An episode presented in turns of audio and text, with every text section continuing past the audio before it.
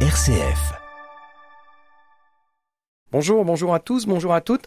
Euh, Aujourd'hui et pendant ce mois euh, d'avril, nous allons ouvrir euh, l'émission euh, Esprit Sport à un nouveau sport qu'on n'a jamais reçu. Pas un nouveau sport parce qu'il vient de naître, mais en tout cas pour Esprit Sport, c'est la première fois les sports de combat. Et notamment aujourd'hui, j'ai la chance de recevoir dans les studios, tout à côté de moi. Je fais attention hein, parce que c'est, c'est, c'est, il, il, a quand même quelques quelques danes. c'est Soufiane Sancon. Bonjour Soufiane. Bonjour. Ça va?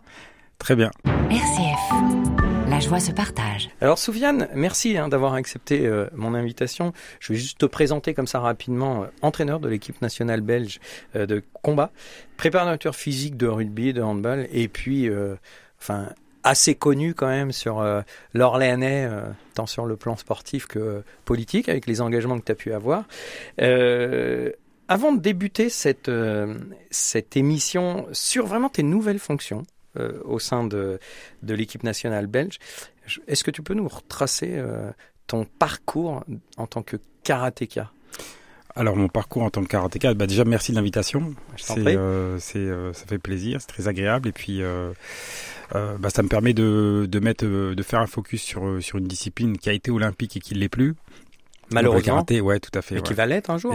peut-être. Hein, il parle de, il parle des prochains jeux, des prochains jeux aux États-Unis, mais il n'y a rien d'avéré, il n'y a rien de certain, et franchement, c'est trop loin pour pouvoir se projeter aujourd'hui. Alors j'ai commencé le karaté à l'âge de, de 12 ans euh, au CJF à Fleury-les-Aubrais, qui est, qui est un club dont je suis président actuellement, donc depuis une dizaine d'années maintenant.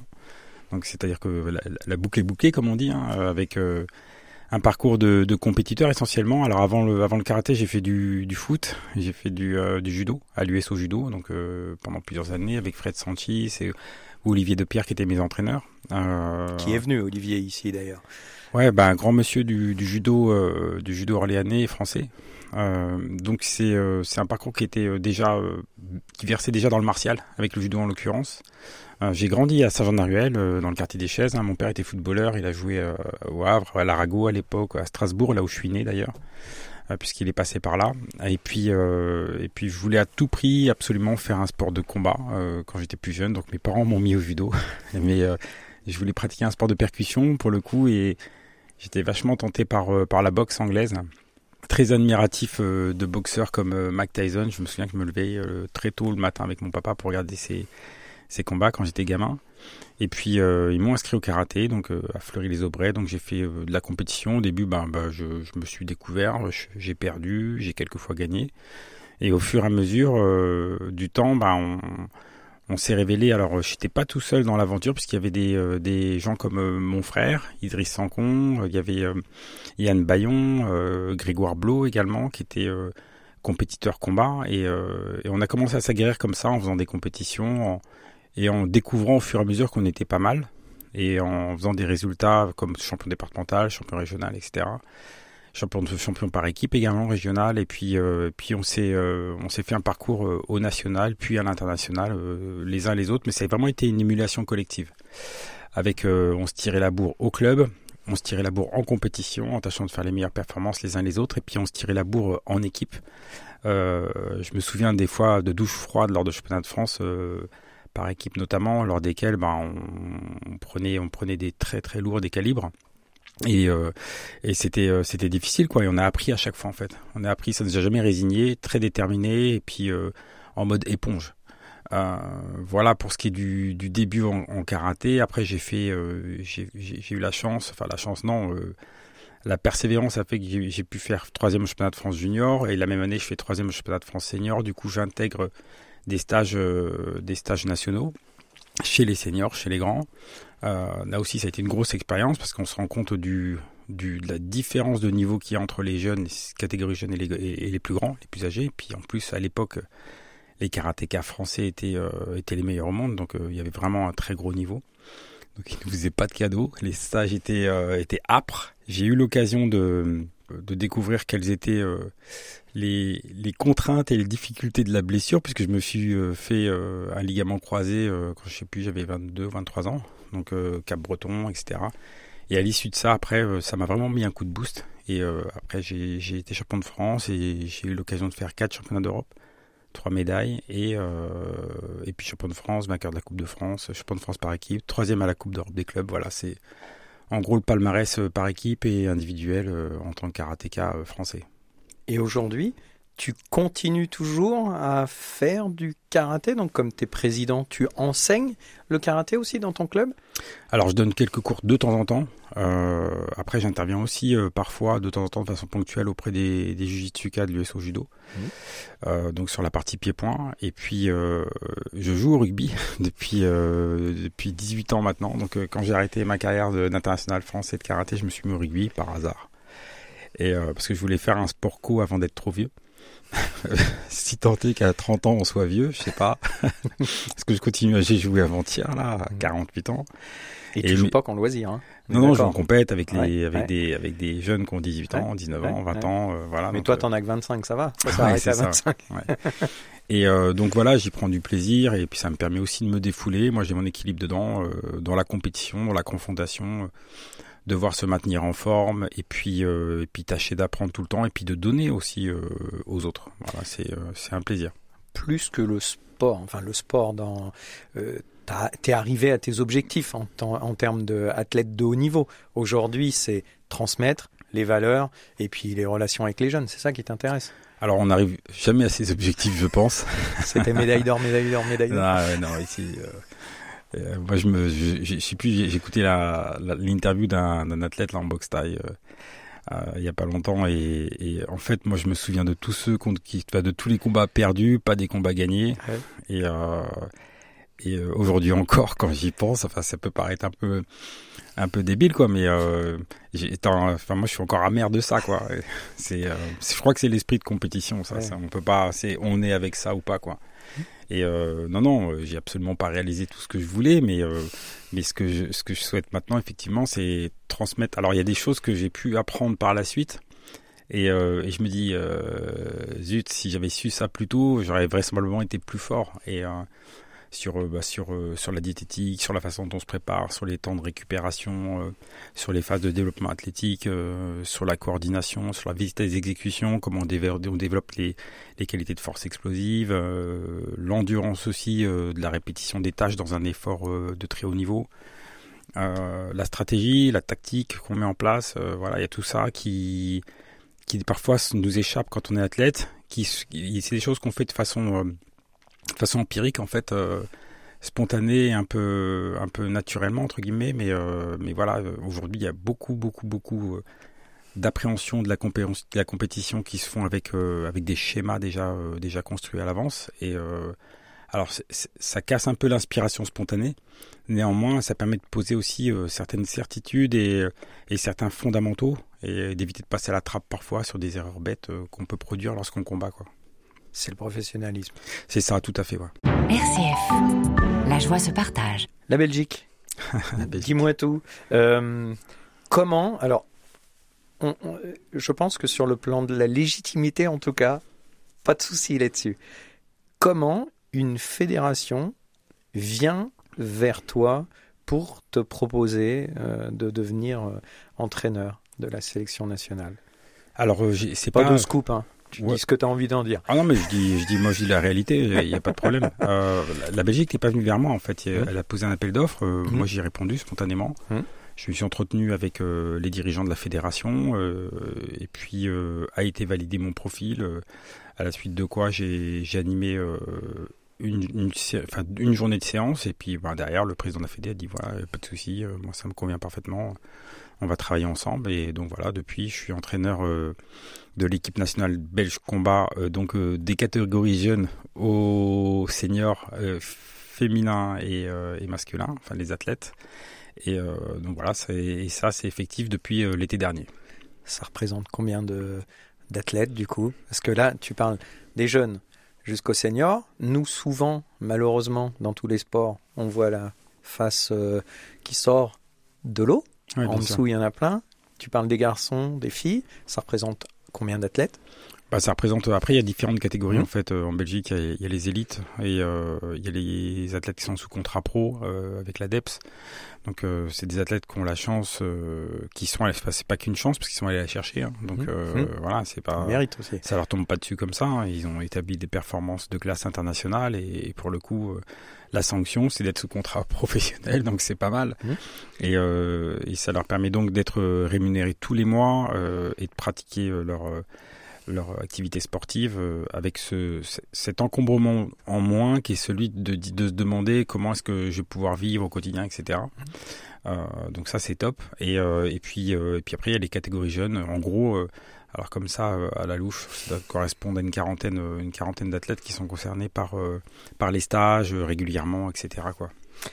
Comment tu t'organises justement Euh, C'est-à-dire que tu y vas régulièrement, faire des stages, faire des entraînements euh, de manière euh, fixe, je sais pas moi, les mercredis, les machins, les trucs.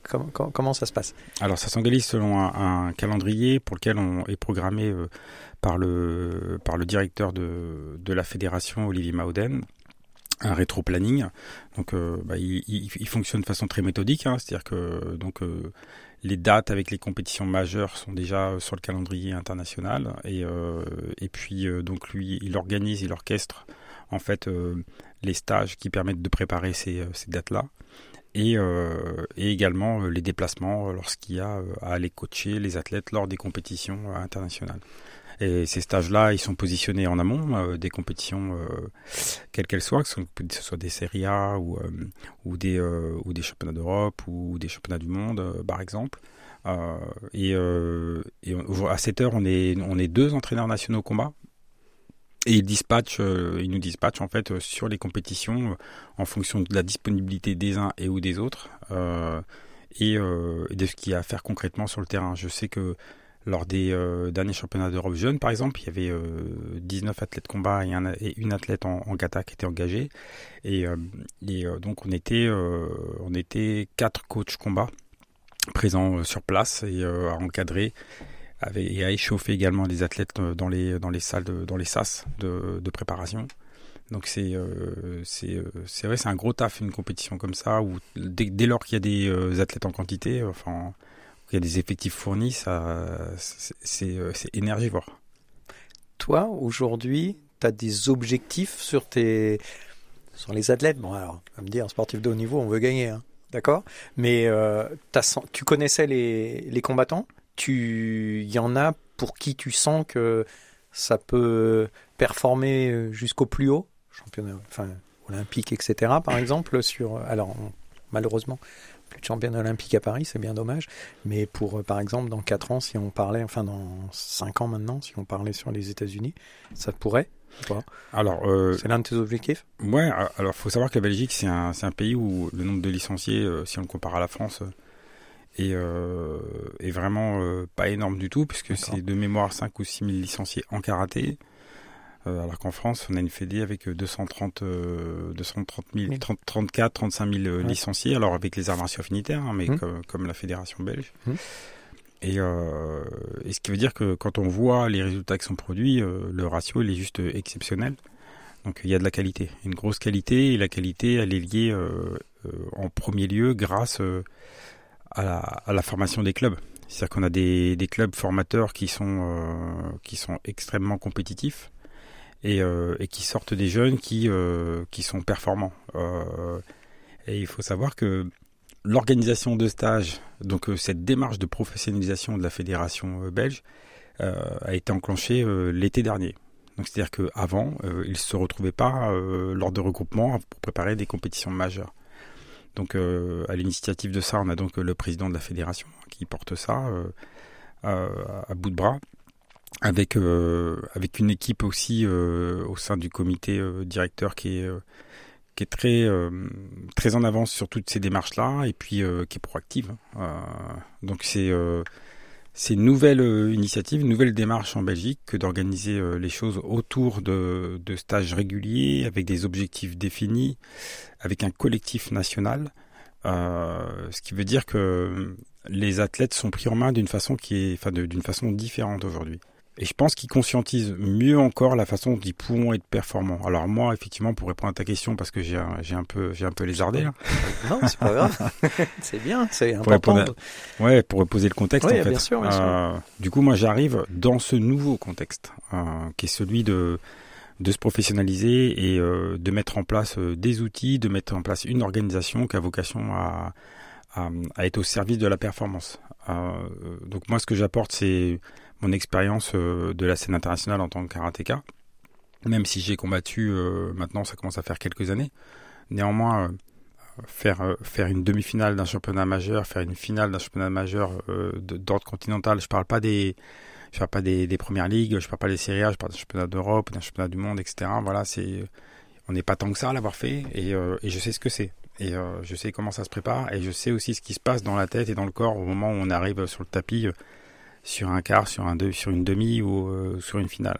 Et, euh, et ce qui me semble important, c'est de partager aux, aux athlètes euh, cette expérience. Et puis, euh, alors, ce qu'on me, me reconnaît comme qualité euh, souvent, c'est euh, d'avoir du tempérament et puis, euh, puis d'insuffler aussi euh, une- belle part d'agressivité dans, dans le combat. Donc, euh, a priori, j'apporte de la confiance aux athlètes. Euh, ça, c'est pas moi qui le dis, c'est eux, mais euh, voilà, c'est comme ça.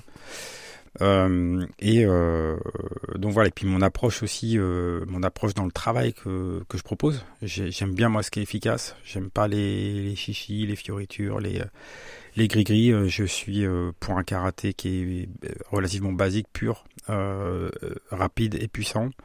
Donc euh, voilà, j'aime bien. euh, si on peut comparer ça, si on le comparait au foot, puisque je sais que euh, t'es féru de football, je, serais, je serais plutôt, si je devais faire du foot, je serais plutôt un footballeur allemand que Italien. qu'un italien, ouais. Non, mais cette question, on la retrouve aussi dans le rugby. Se baser sur les fondamentaux. Tout à fait. Les fondamentaux. ouais. Et il y en a beaucoup qui se perdent dans les. euh, je, vois beaucoup parce que puisque tu l'as dit tout à l'heure, donc je suis préparateur physique hein, dans, ouais. dans les séances avec euh, avec 15 élastiques Ouais. autour du corps, avec euh, des, des, des sauts sur plot, un plot bleu, un plot rouge, bleu, bleu jaune, illuminé. Euh, moi j'aime bien ce qui est, euh, j'aime bien la base. Et puis après on agrémente avec euh, avec quelques quelques sessions qui peuvent sembler plus analytiques. Mais on reste absolument toujours sur les fondamentaux. en tout cas, moi, c'est comme ça que je fonctionne. Dernière question déjà, Soufiane. Tu sais que ça passe vite. Hein. Ouais, il faut ça. Puis on est bavards tous les deux, mais là je t'ai laissé causer. Euh, la différence avec euh, la France, l'approche, l'approche, tac deux minutes, l'approche karaté, la différence avec la France, toi ce que tu as pu en connaître, même si c'était dans un autre temps, tu dis bien. Ouais. Alors le- moi j'ai jamais coupé par contre du karaté français donc euh, c'est-à-dire que j'ai toujours été de toutes les compétitions euh, françaises euh, tous les ans à aller voir, à aller encourager, euh, parfois coacher euh, donc euh, je, je- vois bien la différence entre le, le karaté belge et le, le karaté français. Celui de, de Belgique il est nourri par beaucoup d'énergie. Euh, beaucoup d'enthousiasme, euh, beaucoup de aussi de d'assurance euh, dans ce qu'ils font. Alors après la différence avec la France, c'est que la France il y a beaucoup beaucoup plus de compétiteurs. Du coup, l'émulation se fait aussi par par l'opposition. hein. C'est-à-dire que pour arriver à une finale, faut faire beaucoup de combats. Les Belges parviennent à compenser ça parce qu'ils sortent beaucoup à l'international. Donc ça leur permet de se frotter à d'autres. Mais euh, ça peut aussi avoir une répercussion qui est celle d'altérer la confiance euh, dès lors qu'on n'arrive pas euh, à à se positionner, à gagner des combats et ou à passer des tours. Donc il y a des points forts et, il y a aussi euh, il y a aussi des, faiblesses euh, dans cette démarche là. et puis euh, après techniquement en gros euh, en- France, euh, en Europe euh, et un peu partout dans le monde, on, fait à peu près tous la même chose. Euh, point avant, bras, bras arrière, donc Gaku, Maitetsuki, euh, Mawashigiri, Uramawashi. Euh, après, ce qui est super important, c'est euh, euh, c'est les intentions c'est le coup d'œil, c'est le timing, c'est euh, euh, euh, la personnalité lorsqu'on arrive sur le tapis, c'est euh, c'est comment est-ce qu'on pose le décor aussi en, en tant qu'athlète, en étant en mode rouleau compresseur un moment et en sachant également relâcher. Et ça, c'est important. Merci Soufiane. Tu sais que on pourrait faire au moins trois ou quatre émissions ensemble. Sur le karaté. Te- sur le karaté, sur plein d'autres choses. Je te remercie.